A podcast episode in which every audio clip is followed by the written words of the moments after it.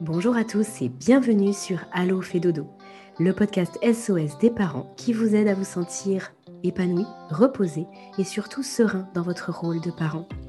Parce que nous sommes convaincus que la famille est un tout, où chaque membre a sa place et où le mal-être de l'un impacte le bonheur commun, nous vous proposons ici une approche à 360 degrés de la famille. Nous vous parlons de votre quotidien sous tous ses angles. Vos enfants, vous, en tant que parents, mais aussi et surtout la qualité de la relation sont au cœur des sujets de chaque épisode. Toutes les semaines, je reçois des experts, des consultantes et des consultants, des professionnels de la petite enfance qui, à l'image de Caroline Ferriol, fondatrice du village Fédodo, ont tous en commun d'être passionnés et profondément bienveillants dans leur approche et leurs conseils.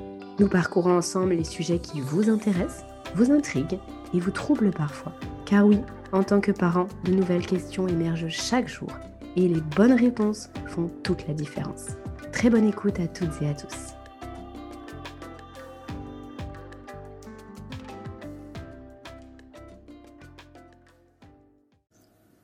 Bonjour Leslie. Salut Aurélie. Bienvenue sur ce nouvel épisode de Allo fait dodo. Merci. J'ai envie de m'inviter.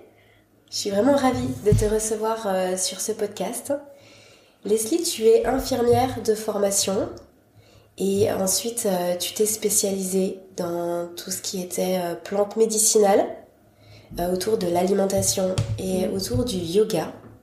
Et aujourd'hui, tu vas nous parler d'une d'une période super importante pour les parents qui nous écoutent en termes de vitalité tu vas nous parler du printemps et de tout ce que ça signifie et de tout ce que ça peut apporter.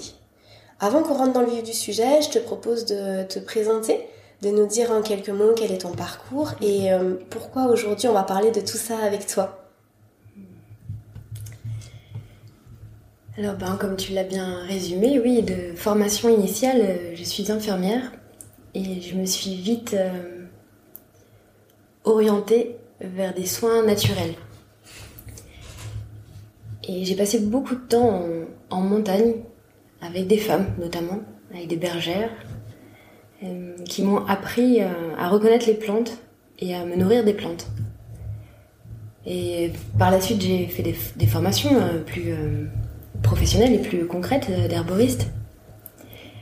Et petit à petit, au, fil des années, hein, ça, a peut-être pris dix ans, on va dire, j'ai eu des, outils et suffisamment de connaissances et, de ressources pour euh, mêler euh, mon savoir euh, très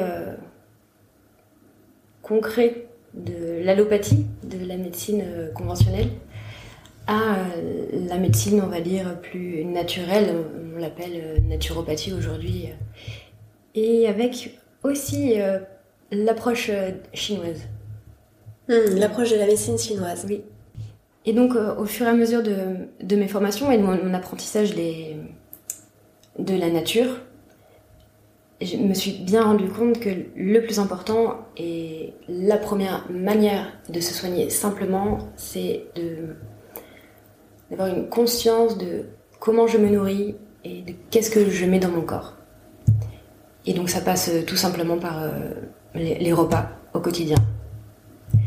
Et donc j'ai vraiment exploré et développé, euh, et c'est aujourd'hui ce que je propose, et, le principal de, mon travail, c'est de, soigner par l'alimentation. Toutes les plantes hmm, que l'on connaît, qui sont euh, communes et sur lesquelles on, marche dessus euh, quand on se promène dans les jardins ou les parcs, par exemple.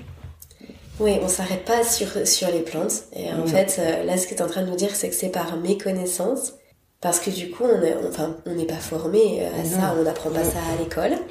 Et donc toi, justement, c'est ce qui te, c'est ce qui t'anime aujourd'hui, c'est une de tes passions, c'est le fait de, savoir et de reconnaître dans les plantes toute la richesse euh, qui est ignorée. Mais je voudrais que tu puisses nous, expliquer un petit peu, euh, là pour tous les parents qui nous écoutent, euh, finalement, en, quoi c'est intéressant Qu'est-ce qu'on vient trouver dans les plantes et en quoi c'est intéressant de pouvoir les reconnaître? Une plante qui va pousser euh, spontanément sur un sol, on appelle ça une plante endémique, elle va contenir beaucoup plus de force et de ressources qu'une plante cultivée, qu'une salade, de la mâche, de la roquette, qui a été cultivée, semée, entretenue avec de l'engrais, etc. Elle va contenir des minéraux, ok, mais beaucoup moins que toutes les plantes qui vont pousser spontanément dans nos jardins, dans les parcs, dans la forêt. Et c'est ces plantes-là que, que vraiment j'invite à, consommer et de, de plus en plus et hum, presque sans retenue. Et pour en citer quelques-unes, et vous en connaissez tous, hein, c'est, ça va être de, de l'ortie, du plantain, du pissenlit. À l'ail des ours, c'est, c'est, au printemps, c'est vraiment la période de l'ail des ours aussi. Et, dans chacune de ces plantes, on trouvera beaucoup plus de, minéraux et de nutriments, de micronutriments que dans tout légume cultivé. Hmm. Donc là, on est bien d'accord que tu parles du fait de consommer, de manger ces plantes-là. On n'est pas dans, euh, par exemple, euh, le fait de se faire juste une infusion ou le fait d'en utiliser parce qu'il y a beaucoup de, de, plantes qui sont utilisées pour euh, faire des, crèmes, par exemple, ou ou pour prendre soin du corps, mais là on est d'accord que, enfin prendre soin de la peau j'entends, là on est d'accord que tu parles vraiment du fait de les manger. Oui, mais pas que. Avec les plantes, de toute façon, on a une, gamme de possibilités qui est énorme. Bien sûr, euh, par exemple, moi je cueille du plantain et j'en fais des macérats. Et j'utilise ces macérats pour des... Euh, pour faire des crèmes après, des crèmes de soins ou euh, des crèmes pour, euh, pour les fesses de, de, mon bébé, ce que j'ai fait pendant, euh, pendant deux ans. Là, en termes de vitalité et de reminéralisation, oui, il y a besoin de les manger. Mais on peut les utiliser pour plein d'autres choses. Mm. Mm. Après, tu, tu, vas nous en dire un petit peu plus par rapport à, à chacune des plantes, ou en tout cas tu pourras nous donner des mm. exemples. Euh, mais de façon générale, quand on... Alors, reconnaître de l'ortie ou du pissenlit, ça souvent ce sont des choses auxquelles on est assez familier. Euh, c'est pas pour autant qu'on va être très à l'aise d'aller soi-même les cueillir, parce qu'on peut se dire est-ce que c'est au bon endroit, est-ce que, par exemple, est-ce que euh, il faut les laver, est-ce qu'il faut les stériliser même, est-ce qu'il faut les faire cuire ou pas, mais tu pourras nous détailler tout ça, mais peut-être que dans un premier temps, on peut se dire aussi que euh, ces plantes-là, on les trouve, on peut aussi les acheter, on peut s'en mettre sur, euh, sur ses salades dans son assiette, on peut les acheter en poudre euh, dans n'importe quel magasin ou même sur internet. Parce que c'est vrai que bah, parfois quand on est tout jeune parent on n'a pas le temps d'aller faire mille et un magasins pour trouver ce qu'on cherche. Donc on peut aussi le commander. Et hum, donc ça ça va venir ça peut venir faire partie de notre quotidien Est-ce que toi tu en consommes tous les jours et est-ce que simplement en poudre ou en petite quantité c'est utile et suffisant? Oui, il y, a, mille et une manières de, consommer des plantes. Et bien sûr, euh, en habitant en ville, c'est plus compliqué de les utiliser et d'aller les cueillir euh, quotidiennement. Et c'est pour ça qu'aujourd'hui, on a plein de, substituts, on peut en commander. Euh, il y a plusieurs sites, je pourrais vous donner des, références euh, ensuite sur internet. Alors pour en choisir qu'une par exemple, euh, ce serait la poudre d'ortie. Ça c'est la, la plante la plus riche en, protéines par exemple qu'on puisse trouver. Hmm. Et, même sur des quantités assez fines, parce que par exemple la poudre d'ortie, euh, tu m'arrêtes si je me trompe, mais en gros dans un sachet de poudre d'ortie, on va prendre par exemple une cuillère à, café ou deux cuillères à café qu'on va mettre dans, une salade de crudité. Et donc rien que ça, ça suffit déjà à rendre bah, l'assiette qu'on consomme euh, beaucoup plus riche, ça vient nourrir notre corps. Parce que c'est vrai qu'on peut se dire, bah, une cuillère à café, ça va pas changer vraiment la donne.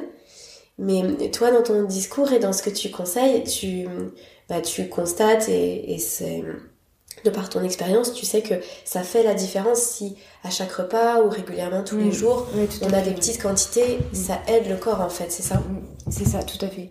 De... Ce qui est important, c'est la, régularité, de consommer tous les jours. Par exemple, une cuillère à soupe, euh, voire deux. Il y a quasi pas de limite avec l'ortie. Hein. Tu ne peux pas euh, risquer de surdosage avec l'ortie. Donc oui, une, deux, trois cuillères à soupe. Après, il y a toujours euh, beaucoup plus de plaisir euh, accompagner avec la cueillette et la transformation quand on fait soi-même les choses. Mais si vraiment c'est pas possible ou c'est pas le moment où il y a trop de travail, trop de charge, bien sûr, la consommer en poudre, c'est excellent. Et tu parlais de l'ail des ours, on le trouve aussi en poudre? L'ail des ours en poudre, oui, tu peux le trouver. En poudre ou en pesto. Maintenant, il y en a dans beaucoup de magasins, euh, on trouve des pestos d'ail des ours. Alors, le seul petit bémol peut-être, c'est que la plupart du temps, dans ces pots de pesto, ils sont euh, pasteurisés, euh, quand c'est pas stérilisé. Et donc, tu perds des, des qualités nutritives, et notamment les vitamines C.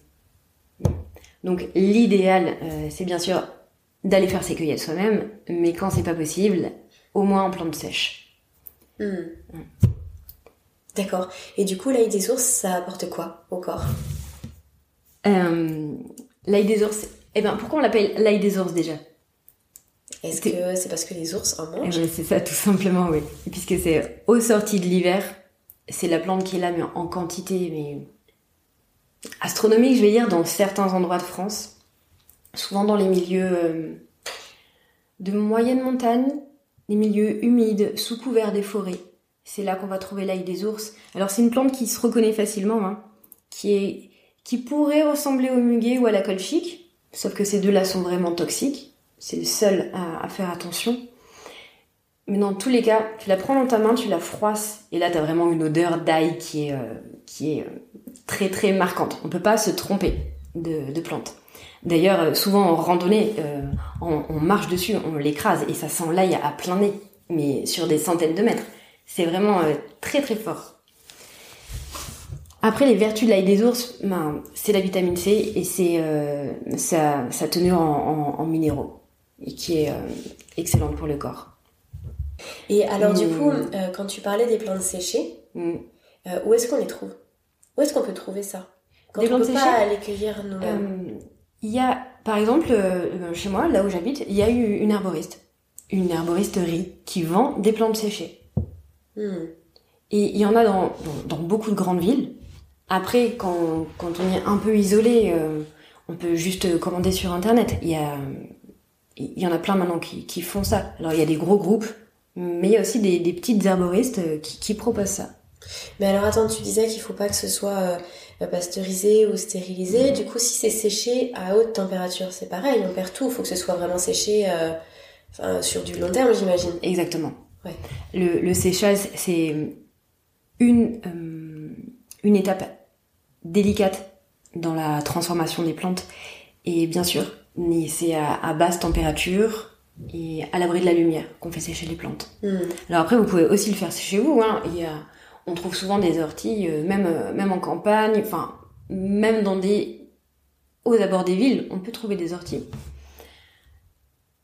Alors on fait attention juste à quelques, quelques petites précautions importantes pour cueillir les orties. L'ortie, il aime l'azote, donc il va aller pousser euh, près des égouts, près des zones très cultivées où il y a euh, du fumier.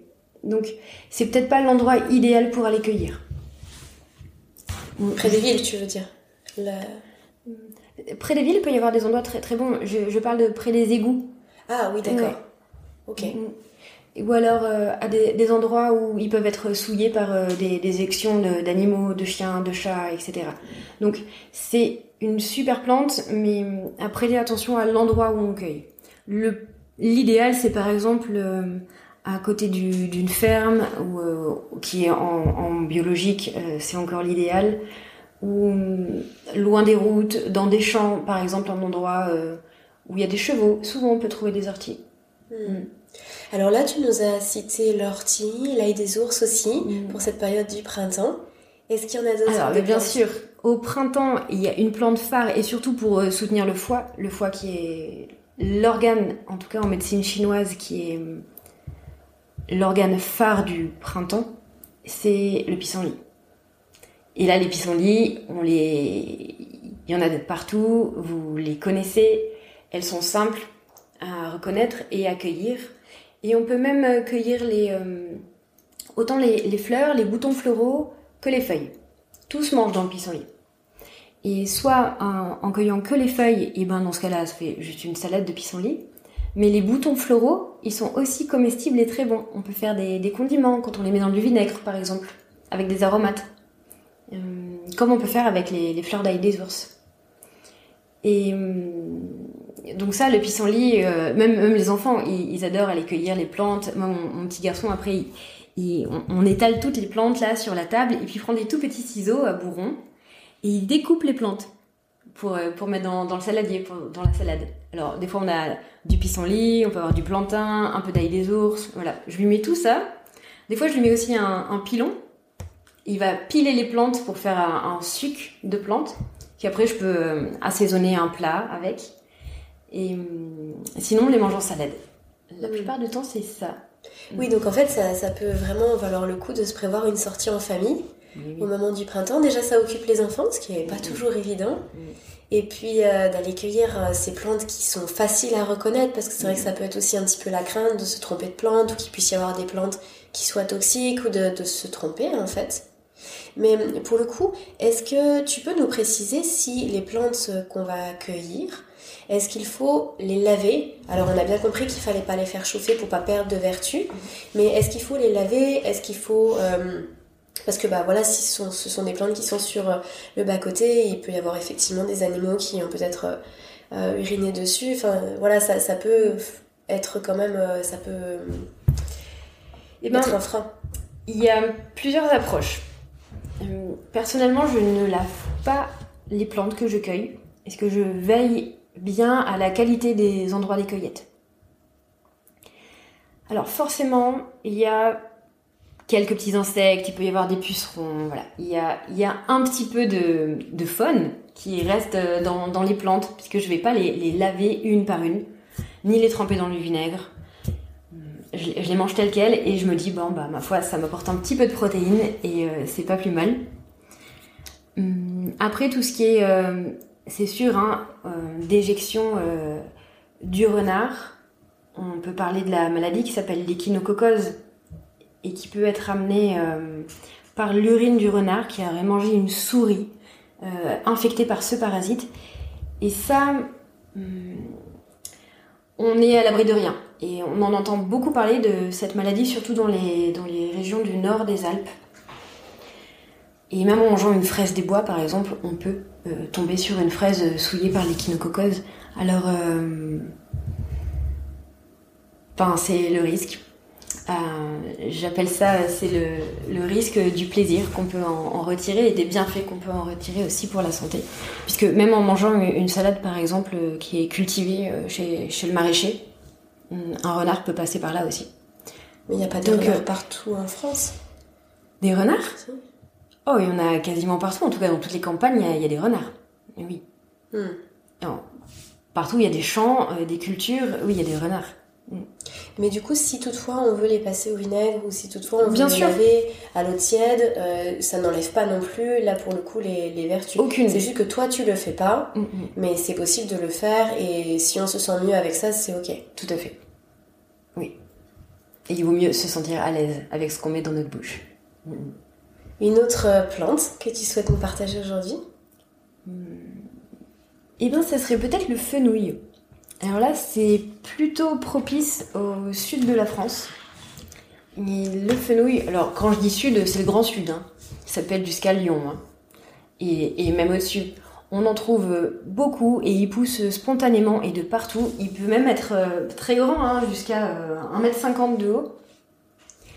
Et le fenouil, il est elle a des propriétés merveilleuses, surtout pour les, pour les femmes, pour les femmes allaitantes, euh, puisqu'il est galactogène, et aussi pour les nourrissons, avec tous les problèmes de, de, de coliques, maux de ventre, etc.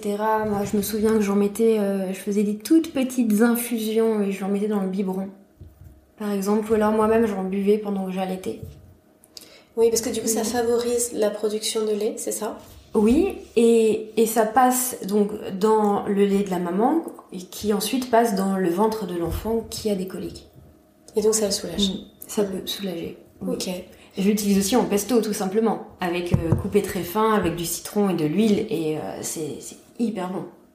Donc là, tu parles des feuilles. Parce que le fenouil, on le ah, connaît oui, souvent. Bien sûr. oui, je parle des parties aériennes. Oui, oui.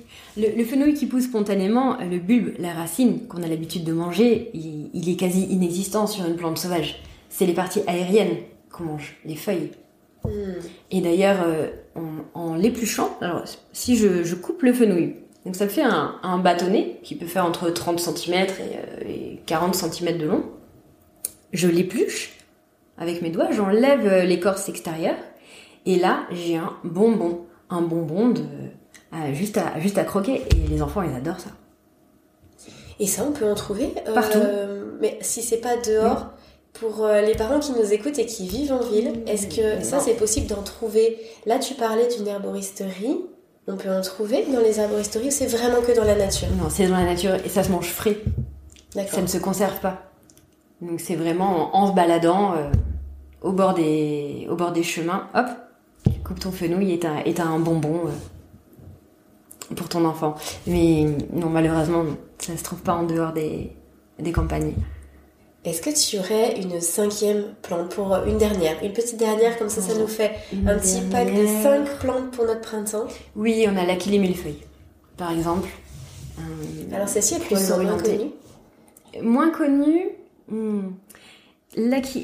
Millefeuille, c'est une grande plante médicinale, et notamment pour tout ce qui est euh, saignement.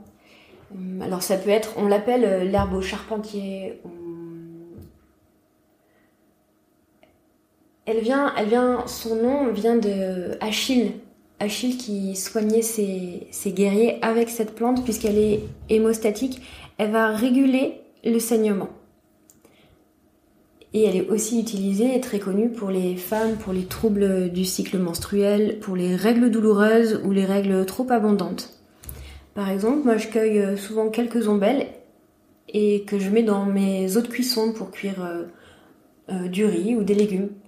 Elle n'a pas vraiment de, saveur particulière, donc c'est pas, pas vraiment une grande euh, comestible, mais c'est une grande médicinale.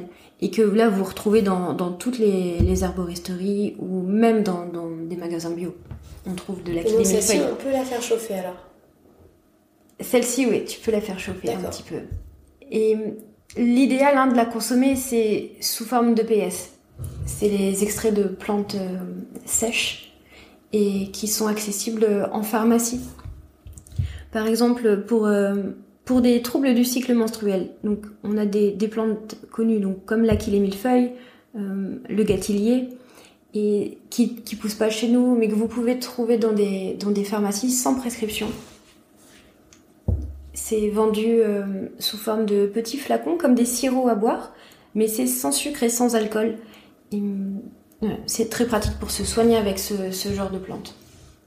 D'accord, oui, donc on peut, en fait, euh, on peut s'en procurer sans prescription, comme tu viens de nous le dire, mais on n'est pas forcément très familière avec euh, telle ou telle plante en se disant ça peut être telle plante ou telle plante parce qu'il y en a plusieurs finalement sous cette forme-là.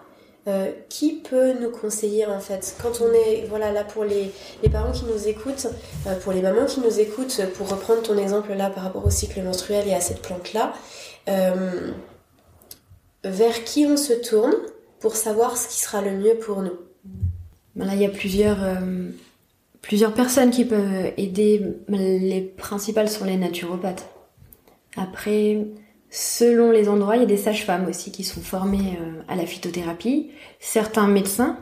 Et, et du coup, euh, euh, là, quand tu parles de, de, manger certaines parties des plantes, ou comme par exemple le pissenlit, c'est souvent quelque chose qu'on va mettre bah, avec des salades, ou en tout cas, ça fait, ça paraît être très léger en termes d'alimentation. Alors, c'est très dense au niveau micronutritionnel. Mais par contre, c'est sûr que c'est très léger si on compare à, je sais pas, euh, à des pommes de terre ou à des patates douces qui vont être beaucoup plus denses, qui vont avoir euh, apporté une sensation de satiété beaucoup plus importante. Euh, est-ce que c'est parce que cette période du printemps, justement, elle invite à, à ce que ce soit plutôt soft au niveau de l'alimentation, mais riche en micronutriments euh, ou parce que c'est vrai qu'on peut se dire bah le printemps c'est finalement euh, les fruits les légumes mais comme tu nous l'as dit tout à l'heure En fait, ils arrivent un petit peu plus tard. C'est comme s'il y avait une petite période un petit peu de coupure. De coupure. Mm. Et je crois que tu as commencé à l'évoquer tout à l'heure. Est-ce que tu peux développer un petit peu cette partie-là? Mm. Oui, en tout cas, euh, sous nos latitudes, février, mars, avril, et selon, euh, selon les périodes, même le mois de mai, on appelle ça la, période de soudure. Au niveau, au niveau agricole, il n'y a pas grand-chose. Hum, on est en train de cultiver pour, euh, les légumes qui vont arriver euh, au tout début de l'été. Et en même temps, on a épuisé nos stocks de, nourriture de l'hiver. Et, et, donc c'est vraiment une période très connue des populations hum, qui vivent de la culture, qui, vivent de leur culture vivrière. C'est la période de l'année où ben, c'est un peu la disette on n'a pas grand-chose à manger. Alors, aujourd'hui, c'est plus le cas hein, quand on vit en ville et qu'on a accès aux, grandes surfaces. Mais quand on se rapproche de la nature, on, s'aperçoit que ben la nature, à ce moment-là, elle n'est pas en mesure de nous procurer de la nourriture à part des plantes. Et en même temps, c'est au niveau euh, religieux la période qu'on appelle le carême, qui est un temps où on va pas parler de, de jeûne total, mais c'est un temps de un peu d'abstinence, un peu de, de jours maigres, où on va peu manger, jusqu'à bah, jusqu'à Pâques. Donc là, ça dure combien de temps en fait? Ça dure quelques semaines? Le, carême, c'est environ c'est 40 jours, il me semble, de, de début mars à mi-avril à peu près. Et ça correspond exactement à cette période euh, où la nature ne nous procure euh, que très peu d'aliments. Et donc, c'est clairement en tout cas une période de, hmm, de pause au niveau euh, digestif, mais une période de grande richesse au niveau des minéralisations et pour retrouver une vitalité.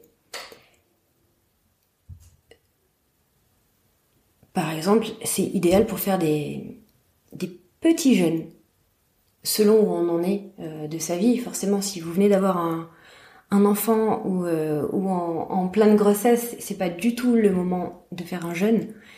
Hmm. Mais si vous vous sentez un petit peu euh, chargé, avec le besoin de, détox, et eh ben c'est la période propice. Quand tu parles de petits jeûnes, est-ce que tu peux nous expliquer euh, un jeûne Donc c'est le fait de ne pas manger. Parfois on peut se dire de ne pas boire. Est-ce que tu peux nous faire une toute petite distinction par rapport à, ça? Et du coup un petit jeûne c'est quoi? C'est une demi-journée, une journée, une mmh. semaine? Et eh bien ça on va dire c'est au cas par cas et selon euh, d'où vous venez et votre expérience. Jeûner c'est faire une pause alimentaire. Donc je ne mets plus rien dans mon, dans mon corps, à part de l'eau. Il y a la possibilité de faire des jeûnes secs, mais c'est assez extrême. C'est pour des personnes qui ont déjà l'expérience de faire du jeûne. Et ensuite, il y a la possibilité de faire des jeûnes hydriques nutritionnels. Donc dans ce cas-là, c'est une consommation de jus qui va apporter des minéraux et des vitamines, mais pas de matière.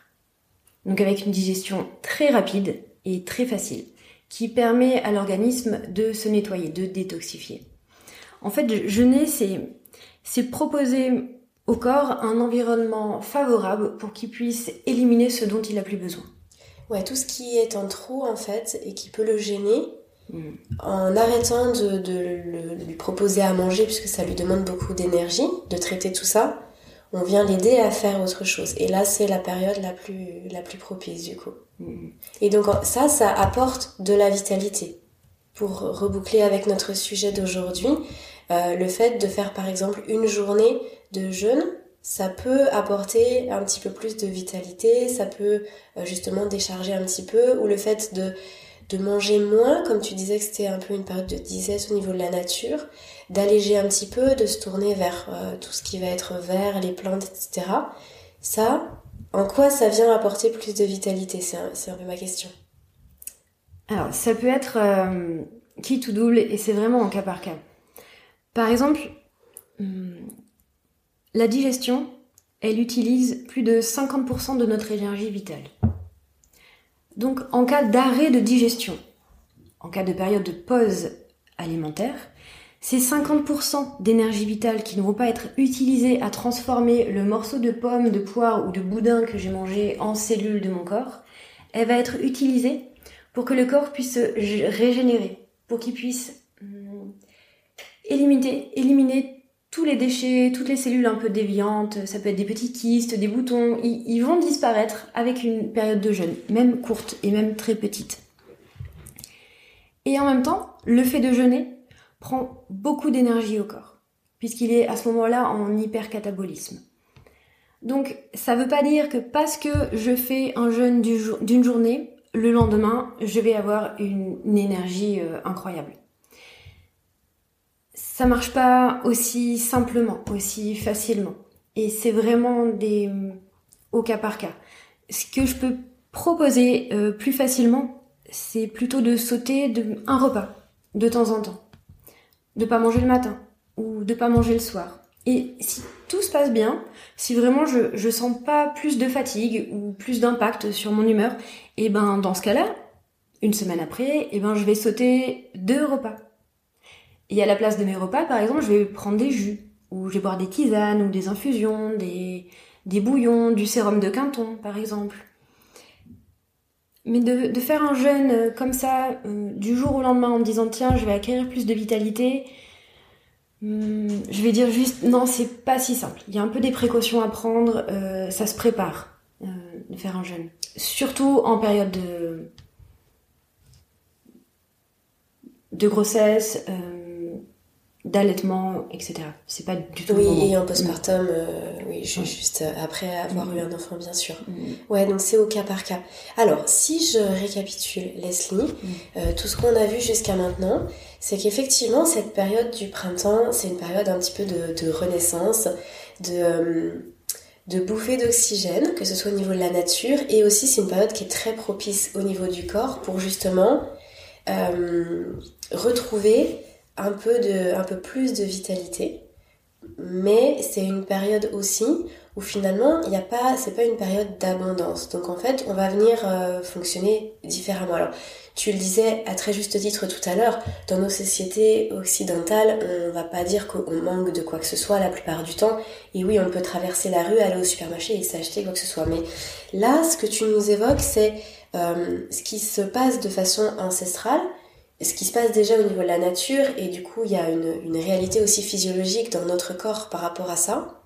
Et donc c'est un appel finalement à se tourner vers les plantes et tu nous en as cité plusieurs avec tous leurs bienfaits, leurs vertus et ce sont en plus des plantes qu'on connaît, euh, qu'on peut soit aller cueillir, soit se procurer euh, différemment. Et c'est une période qui appelle à peut-être un peu plus de repos digestif pour ensuite pouvoir trouver plus de ressources et de vitalité par la suite.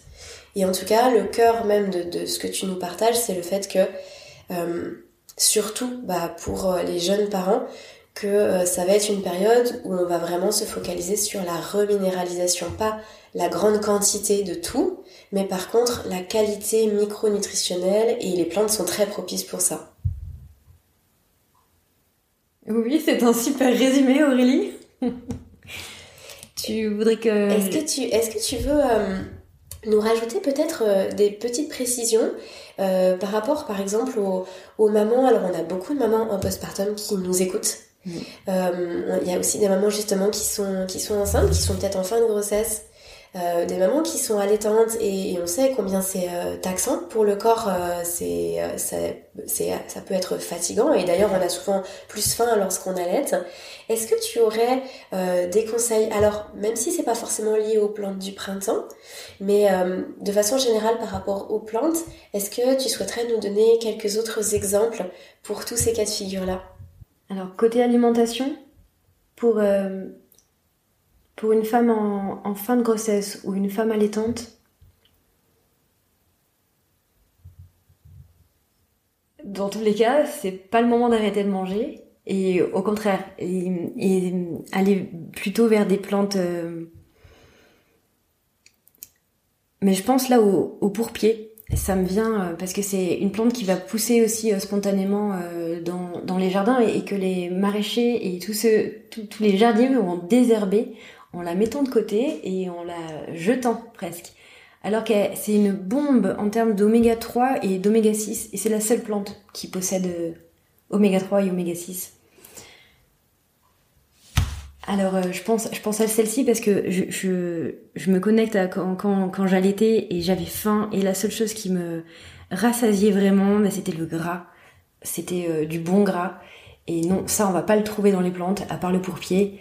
Et, donc là, euh, j'invite clairement à manger euh, des, poissons gras, euh, de l'huile, des purées d'amandes, des purées de sésame, mais en, quantité.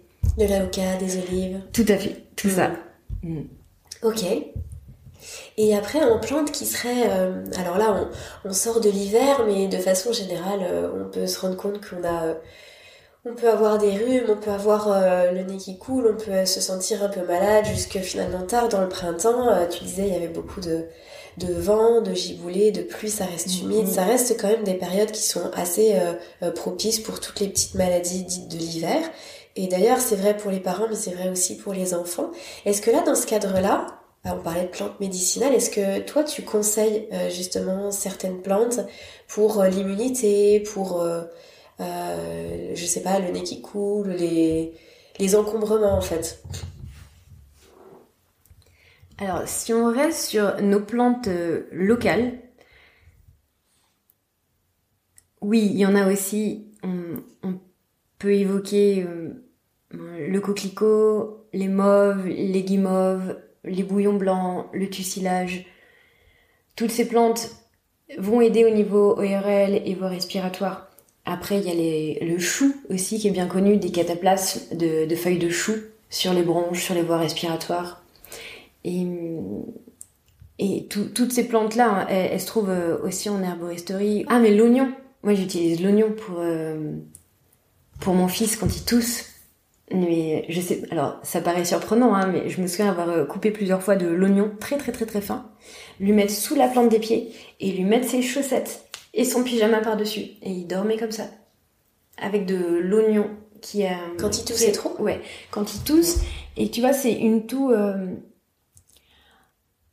une toux pour, pour venir dégager, mais qui n'amène pas encore de, de mucus. c'est les toux spasmodiques, un petit peu asthmatiques, là, tout très sèche. Et ben, qui fait qu'il n'endort pas de la nuit, le pauvre. Donc, je lui mettais euh, soit du, du, chou très fin, des cataplasmes de chou sur la poitrine, soit des oignons coupés très très fins sous la plante de pied dans les chaussettes. Et tout ça, ça va diffuser toute la nuit et ça va lui amener le, le soufre qui va venir aider au niveau des voies respiratoires. Ça, c'est les petites astuces de grand-mère, quoi. Mais, euh, Oui, complètement. Mm. Mais qui sont, euh, qui sont parfois plus efficaces que, que d'autres choses. Et puis surtout, si on veut rester sur du, quelque chose de léger, de très naturel. Quelque chose de simple et naturel. Alors après, euh, j'en ai parlé à plusieurs personnes qui ont juste mis l'oignon coupé en deux sous le lit de l'enfant. Mais, mais ça suffit pas. Hein. Vraiment que ce soit en contact avec la peau, que ça passe à travers la peau. Et la plante des pieds, c'est pas mal. Mm. D'accord. Leslie, on arrive tout doucement à la fin de notre échange. Euh, s'il y a une chose que tu souhaiterais que les parents qui nous écoutent puissent retenir euh, de, cet épisode, euh, qu'est-ce que ce serait? Ce serait d'aller vous balader, d'aller vous balader dans les campagnes, dans la forêt, n'importe où, n'importe quel petit coin de nature qui est à côté de chez vous et de vous émerveiller de, de tout ce qui pousse et parce que quasiment toutes les plantes que l'on voit, elles peuvent nous apporter en termes de, vitalité, de nutriments, mais rien que les regarder, on, s'en nourrit. On repose notre cerveau, nos yeux à regarder le vert, à regarder loin, à regarder l'horizon et à amener nos, nos gamins gambader dans la nature et, et à les cueillir et vous connaissez tous sûrement au moins une plante, que ce soit l'ortie, le pissenlit, le plantain, des plantes très accessibles. Il y a très peu de plantes euh, toxiques et très dangereuses. Alors je vous dis pas non plus d'aller cueillir euh, des plantes que vous ne connaissez pas. Mais ouais, c'est vraiment une grande invitation à, entrer et à rester en contact avec la nature. Ok, superbe mot de la fin. Mais je voudrais quand même que tu puisses nous dire, euh, je voudrais quand même que tu puisses nous dire comment, si on veut aller plus loin, on peut justement se faire accompagner? Est-ce qu'il y a justement des peut-être des marches accompagnées euh, où on se balade avec quelqu'un qui vient nous informer de ce que c'est telle ou telle plante? Qu'est-ce que toi tu proposes autour de ça en fait? En local, partout en France? Oui, c'est sûr que c'est mon... C'est ce que je développe aujourd'hui et je suis bien plus à l'aise euh, dans la nature, euh, les, pieds nus dans l'eau, sur les galets ou dans les champs que derrière un micro. Et c'est pour ça que j'organise des, petits séjours, des petits stages sur les plantes et aussi sur l'alimentation, le jeûne et le yoga. Puisque tout ça ensemble, c'est un, combo euh, merveilleux de, ressourcement et de santé. Et donc euh, des stages, on organise euh, au fil des saisons toute l'année, plus ou moins orientés ben, selon la saison. Voilà, le printemps, là, au, au mois de mai, c'est l'explosion en tout cas dans la Drôme, là, où j'habite. Et on a 3-4 jours de, de stage organisés sur les plantes comestibles et médicinales et sur l'alimentation. On va aller euh, avec nos petits paniers euh, cueillir, récolter, euh, apprendre. Ouais, et, cuisiner ensemble. Voilà, c'est ça. Mm, après, mm. tu peux cuisiner, tu peux faire des infusions, tu peux, tu peux faire plein de choses en fait. Les manger, des pestos, on va faire des crèmes, on va faire un stage d'herboristerie et d'alimentation. Et alors là, euh, Leslie, le prochain stage que tu proposes, c'est celui-ci, justement? Alors le tout prochain, c'est euh, fin avril. Et là, par contre, c'est un séjour de, de détox, ouais. De jeûne, qui est adapté euh, au cas par cas, en Ardèche. Et après, début mai, du 3 au 6 mai, là, c'est un stage sur les plantes et l'alimentation. Et alors, où est-ce qu'on peut retrouver ton travail? Où est-ce qu'on peut te retrouver hmm. toi? Et justement, retrouver ces, ces dates-là? Pour les personnes qui, en, en local, euh, souhaiteraient bah, prendre contact avec toi en présentiel? Alors, je suis pas forcément sur les réseaux, mais j'ai un, site internet qui s'appelle l'herbali, L-H-E-R-B-A-L-I-E.com. Et là, il y a toutes les infos sur les stages, sur euh, les propositions, Hmm. je, mettrai, le lien de ton site en hmm. description du podcast. Euh, comme ça, les gens pourront aller regarder un petit peu et puis visiter ton site. Merci infiniment, Leslie, pour ce temps que tu nous as accordé sur le podcast. Hmm. C'était vraiment super de découvrir euh, ta, ton approche, ta vision, les outils que tu utilises euh, bah, pour prendre soin des gens que tu accompagnes. Pour pouvoir donner plus de vitalité, donner plus de ressources et, et reminéraliser les organismes qui en ont bien besoin. Euh, parce qu'effectivement, bah, souvent en tant que parent, on est quand même euh, mis à rude épreuve. Et, euh, et, le corps, il a besoin de tout ça. Donc, merci infiniment pour tout ce que tu nous as partagé aujourd'hui. Merci Aurélie. À bientôt. Cet épisode touche à sa fin, il est l'heure de se quitter, mais pas pour très longtemps. On se donne rendez-vous la semaine prochaine avec de nouveaux invités. Pour retrouver l'ensemble des experts du village Fédodo, c'est sur fedodo.fr que ça se passe. Le lien est dans la description. Vous appréciez le contenu que nous vous proposons sur Allo fait dodo Alors dites-le nous. Sous forme de commentaires, de partages ou de petites étoiles, vous participez à soutenir le podcast et à le rendre encore plus visible sur l'ensemble des plateformes. Merci et à très bientôt